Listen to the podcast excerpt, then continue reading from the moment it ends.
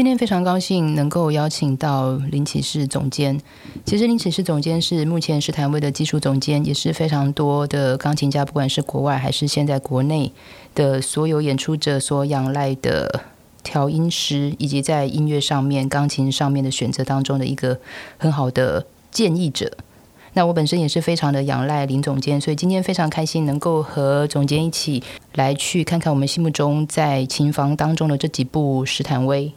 每一个老师在准备音乐会的时候，其实我们就会安排他们到琴房去试琴哦。是。那其实从以前到现在的话，呃，我们可不可以就针对说我们各自的专业直觉？我先把那个钢琴型号，我们这样子从新的是是到旧的，请我们大家都过一次，就是从八八五、四八六、是九八二、是六三五，嗯哼，一直到四三四。是。嗯，目前最新的就是八八五这台琴。那我个人是觉得，它的音色目前是蛮平均的，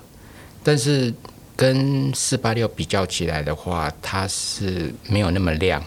所以我是觉得，如果八八五用在小厅，它的独奏会也好，或者是室内乐，或者是伴奏，我觉得那个是恰到好处。是，嗯。那如果在大厅，如果要弹协奏曲的话，可能我是觉得目前它还蛮新的，所以它的 power 可能还还不是那么的足够。是，嗯，反倒是四八六，它比较起来是比较亮一点。对，然后八八五跟四八六，他们的在铸件方面的话，我觉得还蛮平均的，也不会很重。那接下来就是九八二。嗯，九八二差不多将近十年、十二年的年纪，所以这个是应该是钢琴最、最、最最好弹的一个最金呃黄金的时期。对，所以现在嗯，九八二好像它选群率是最高的，目前对。那六三五它感觉音色比较没有九八二那么亮，不过它有一个就是我觉得啦，就是它的触键会比较重一点。嗯，但但是有些老师他是无所谓的，对。如果比较起来的话，我是觉得就嗯六三五啊是比较重一点。那最最资深的就是四三四，嗯，我觉得他差不多是二十七八年的的技能，可能可能下下一步他准备要退休了，所以现在好像就是他是处于可以给人家加料的一个嗯一一一台琴。所以它的使用率也比较少一点，对。那比较比较起来，它的声音，坦白讲，它比较没有抛出去的那种感，可能是用的比较少的关系嘛，还是怎么样？然后他们四三四现在好像是排练用琴的那种感觉，而不是真正在那个台上的那种感觉。我非常喜欢四三四，有一阵子是因为当时的雾面琴，嗯哼，就四三四跟。五四四，对，我都觉得像雾面琴本身，它的那个音色上面都会有有一些比较特别的色彩。就像您说的，可能就是有些人他可能喜欢他的那些暂时称之为低调奢华，那有些人可能会觉得抛不出去。那这个等一下我们再来询问一下，因为那天我在试琴的时候，因为刚好四三四在台上，所以并没有特别的去看到。好的，那我通常在音乐厅来讲的话，最常用的两部琴，一个就是就是九八二跟六三五是。九八二对我来讲，它的音色来说的话，它真的是可华丽，嗯哼，可内敛，是因为作品本身的不同。那可能在初见上面来讲的话，可能会有所呃想象。于是，在选琴上面的话，当然因为从作品当中的想象，然后去选择的所谓的钢琴的音色。那六三五本身对我来说是非常的甜美，所以很多时候我会比较用在声乐的独唱会当中。我觉得它的那个可容性。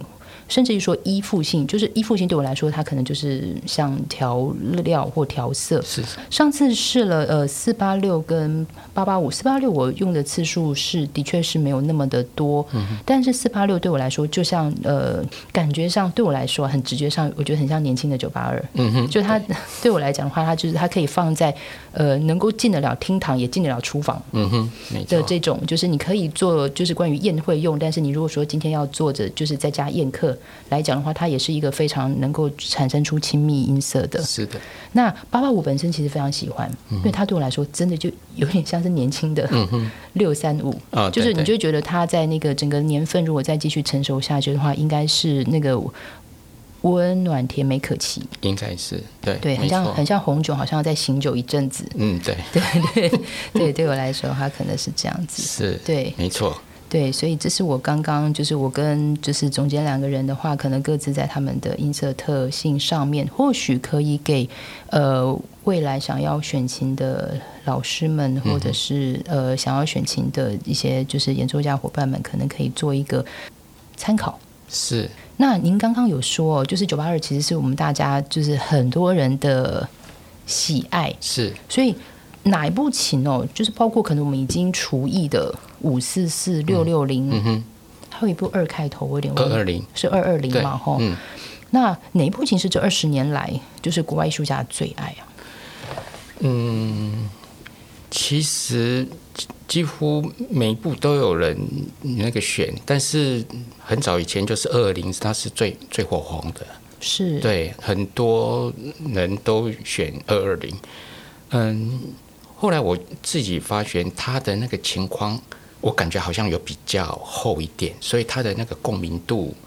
就会非常好。所以我是觉得那时候是二二零是非非常的火红。那六六零 也是有一些音乐家还蛮喜欢的，比如说像傅聪，是，然后像白建宇老师，他就蛮蛮喜欢使用六六零的。特别是有一次，我有一个经验，就是呃那个时候傅聪老师来来这边选琴，那那时候我记得我在小厅驻场，然后忽然间被那个音乐厅的舞监叫去说。可不可以帮个忙？那我就过去了。然后琴房一打开，我就看到哇，服从大师在那里面，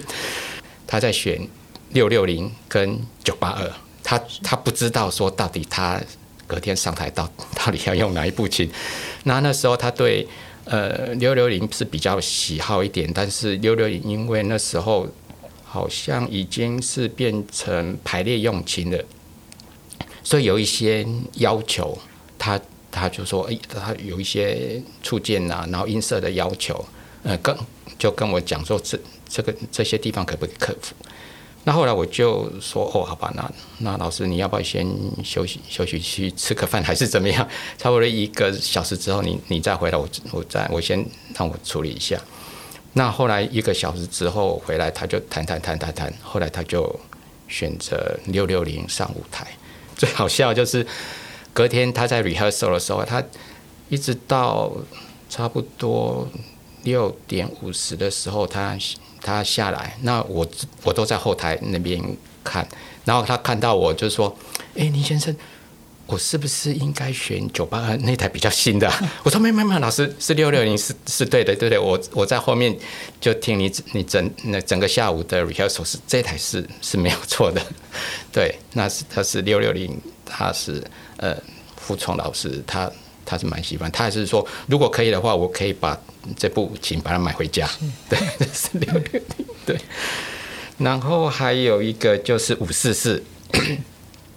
五四四像呃 Praya，他也是选五四四。然后一个比较印象深刻的就是艾马尔，艾马尔我们音乐厅好像在二零一二年，对，二零一二年请他过来。呃，演出，那那时候在舞台上摆了三部琴，一部是五四四，然后一部是六三五，然后一部是九八二。那那时候九八二刚刚刚到，刚到不久，然后他就开始试，然后他试试试就觉得，哎，五四四，他讲了一句话，就说，哎，这个音色是介于纽约场跟汉堡场的中间。我说，哦，好好。然后他后来又弹了六三五，然后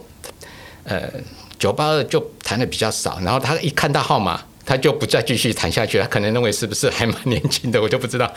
后来他就选五十四上台那个做他的演出。对。那刚刚老师讲了九八二跟六三五，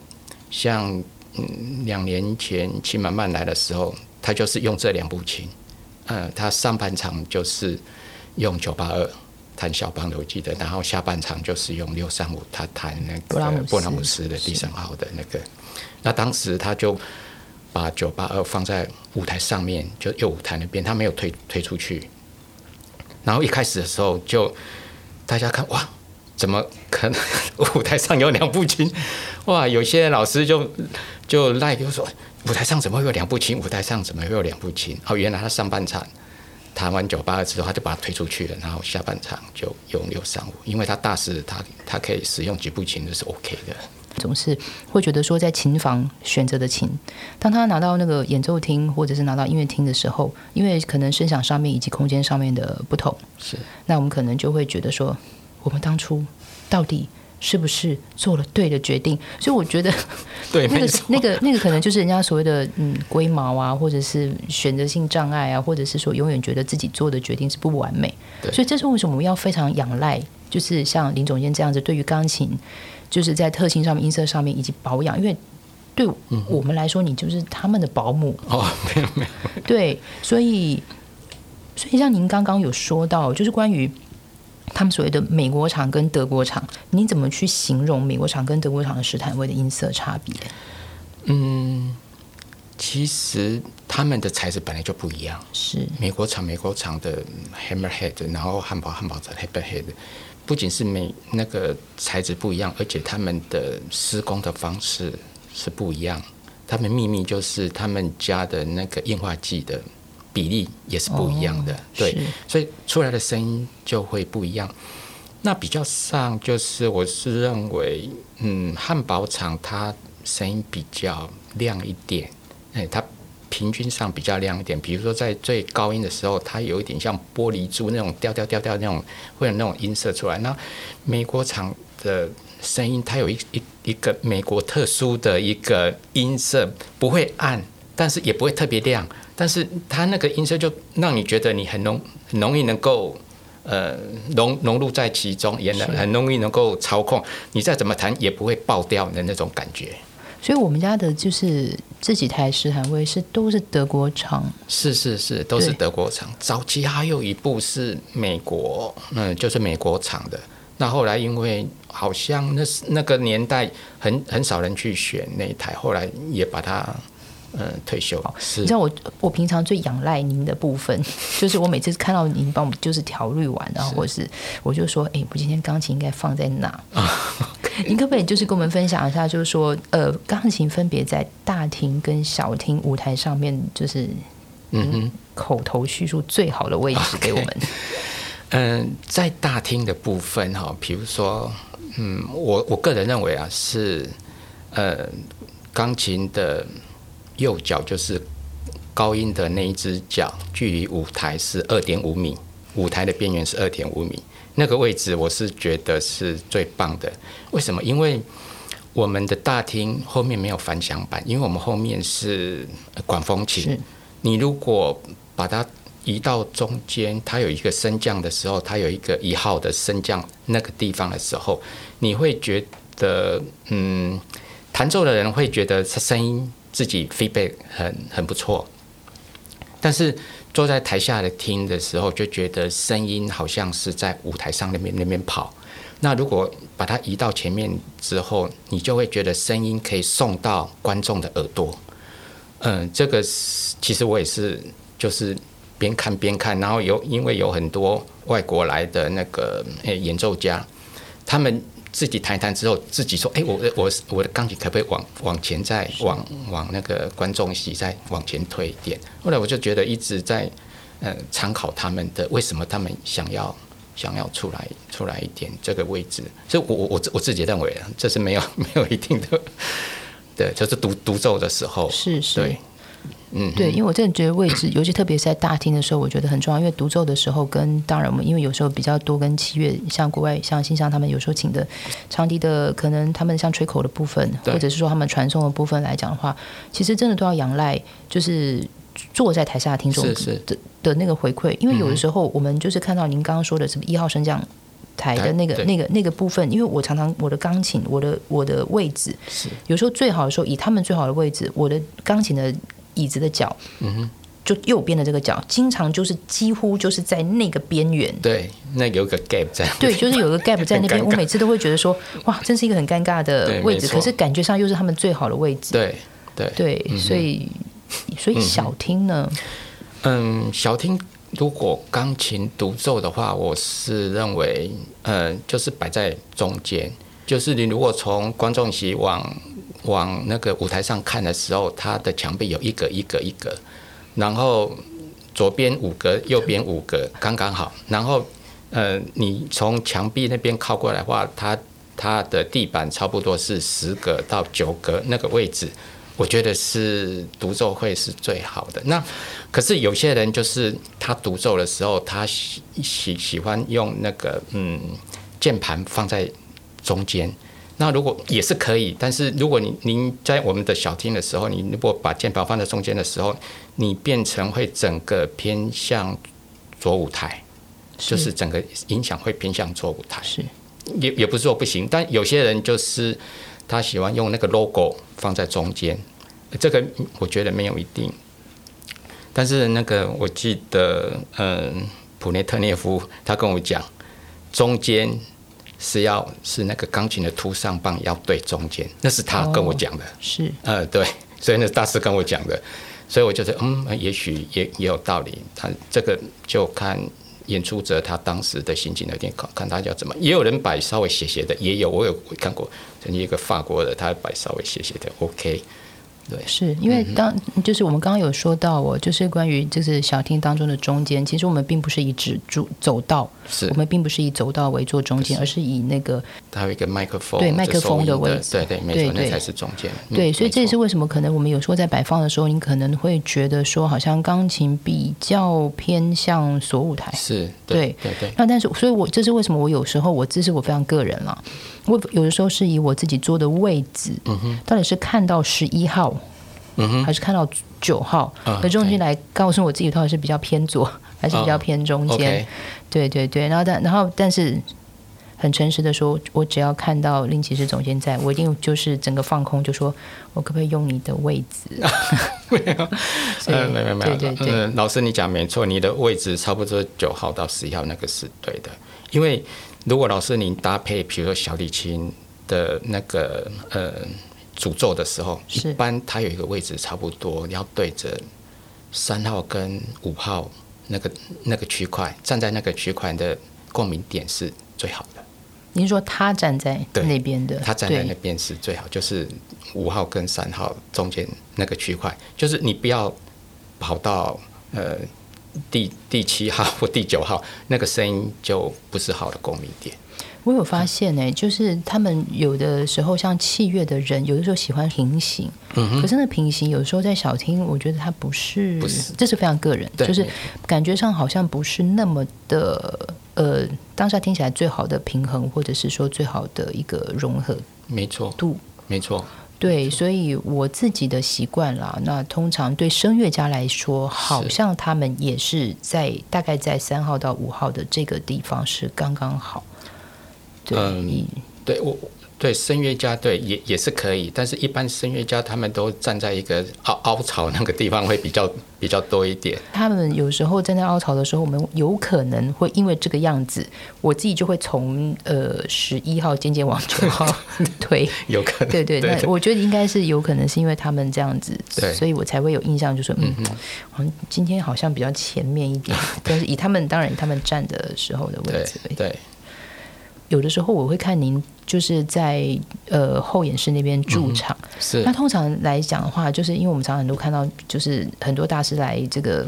就是来台湾演出的时候，其实都是由您来负责调律。是中场休息是的时候，通常您都会在就是做整音，或是在做一些不要说整音，就是稍微做一些调整跟一些检查。是通常您在那边检查的重点是什么？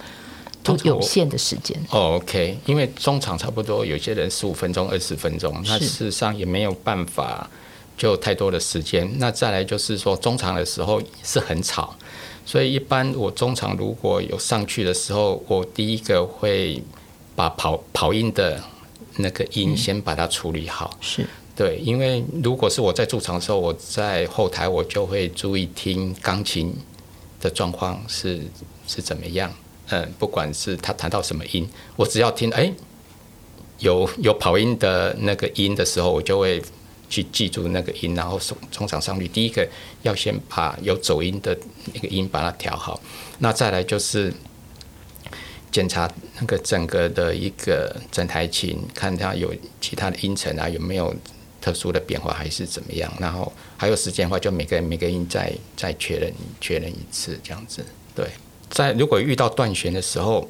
原则上我是要把那那条断弦的那那条弦把它拔起来，因为你如果再花时间在第一个装新弦的时候，第一个你会花时间，然后观众在那边等，我觉得不是一个很好的一个处理的方式。那如果你装新弦的时候，呃，新弦跟旧弦，新弦会张力不一样，会很容易跑音，就万一你又弹到那个音，又又变成走音，就会觉得很尴尬。所以，我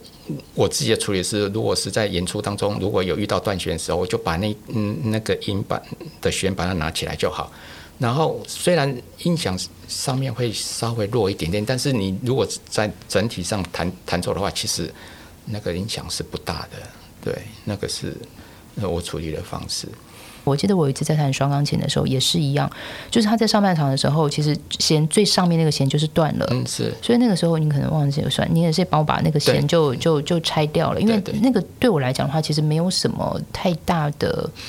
影响，没错没错，因为其实认真说比较容易，通常我们在演出当中比较容易断弦，其实都是高音区，因为那个本来弦就是比较也比较紧也比较短，对没错，对我想每个厂牌应该都是一样的，没错，对，所以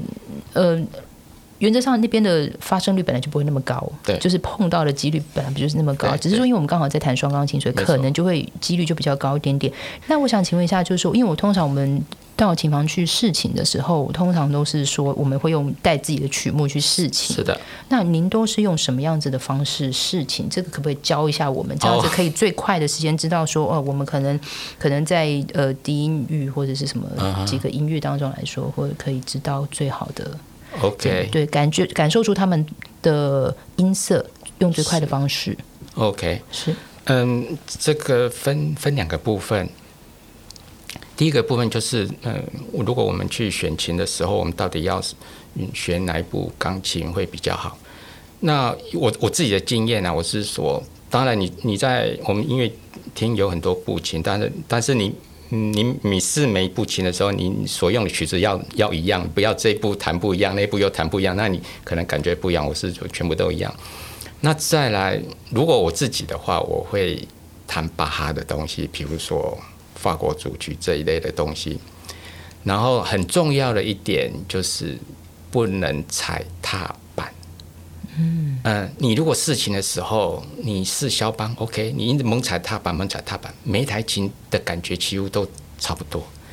但是你如果是不踩踏板的时候，而且是弹巴哈的作品的时候，你很容易就发发觉哪一台琴它本身的共鸣度是比较好的，因为你没有踩踏板。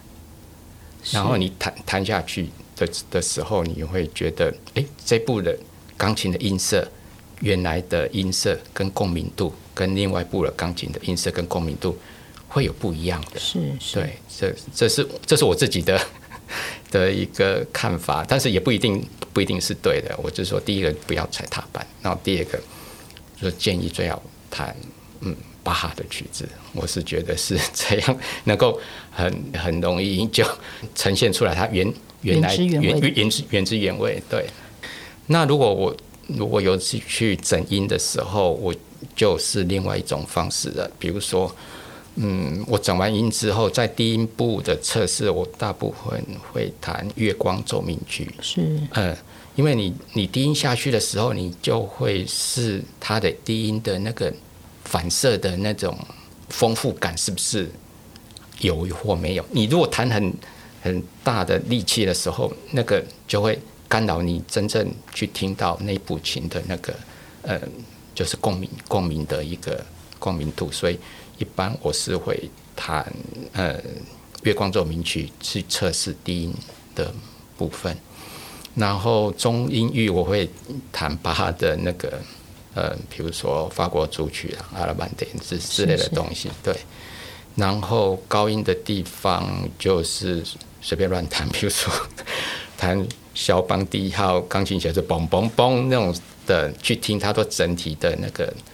这亮度是不是够或没不够不足的地方。对，那是我整音玩的部分有有这三个部分，我自己。去测试。呃，我记得我最近一次去试琴的时候，呃，我当时其实是用贝多芬的钢琴奏鸣曲一一零跟呃三十一之三，因为它当中来说话，就是有一些可能。会有一些踏板，对，但是主要来讲的话，因为是快板乐章，就特别是三十一至三，所以有一些嗯，可能他们的音型是去感受到每一步琴每一部琴，它真实来讲，如果用手指头来讲，它的那个所谓的音色跟技术上面的回馈，我也是觉得这样子是最能够去测试的。对，那只是说。呃，另外，如果说有加上踏板或者是任何时候的话，那可能呃，可能用可以用别的乐派稍微去感受一下，说它是不是能够真的呈现那种呃随心所欲。因为毕竟，我觉得钢琴的人就是因为不能带自己的乐器，嗯，所以我相信他们每一个人心里都有一个呃律己慎言的手指，跟一个懦弱的心。对，因为你你一直都是一对一个未知，就是他就是你就要对我来讲。你就比本来就很像要进入到马场，你今天要去打仗，你就要最快的时间之内再去找一匹战马，嗯在这个就是挑战的 两个小时当中，你怎么样子去为你呈现最好的？呃，刚刚总监他有讲到月光会有什么？其实他是我们音乐班的大学长。哦，没有没有，因为其实我也是，我从小也是一个光人体系就是出来的，只是我自己光人小学音乐班之后，可能之后就去念了别的。但是我知道您是光人中学是。的学长。哦，没有没有，对对对，所以其实呃，我觉得也是因为这样子，您对钢琴的这个理解，其实是从一个演奏者，其实必须这样讲，从演奏者的角度，然后进入到一个维护者，这是为什么您对他那么的理解。今天非常谢谢总监，谢谢谢谢徐老师，因为我真的觉得这个这个话题，这个谈下去的话，可以谈非常非常久，因为因为我记得我的老师 以前有跟我说过，呃，钢琴要弹得好，一定要是非常理解。就是钢琴本身的内部的一个构造问题。那很多时候，他每次比如说我们可能弹的不是很好的时候，他说：“你要不要探头进去看你的琴锤刚刚做了什么事？”哦，OK，你可不可以你理解？他说：“你理解杠杆原理吗？”OK，我想说，哎，现在是在上什么课？对，但是我觉得说，因为从小钢琴的呃，就是我在美国的这个钢琴老师，他这样子给我的一个观念，他让我跟钢琴更亲密。嗯哼，所以真的非常谢谢您，因为您真的是很多。就是我们钢琴家的真的是好朋友，希望以后还有再更多的机会，那我可以找到更多可以做继续做这样子的一个笔记，因为我觉得这一个学问真的是太浩瀚。呃，谢谢徐老师的厚爱，我还有很多成长的空间。哎呀，我这个这个就是所谓的大师的结语。好，好，我们今天非常谢谢总监。那这里呃，这里是博客华生，我是徐佳琪，下次见。富贵花生是由两厅院赞助播出，NTCH To Go 特别企划。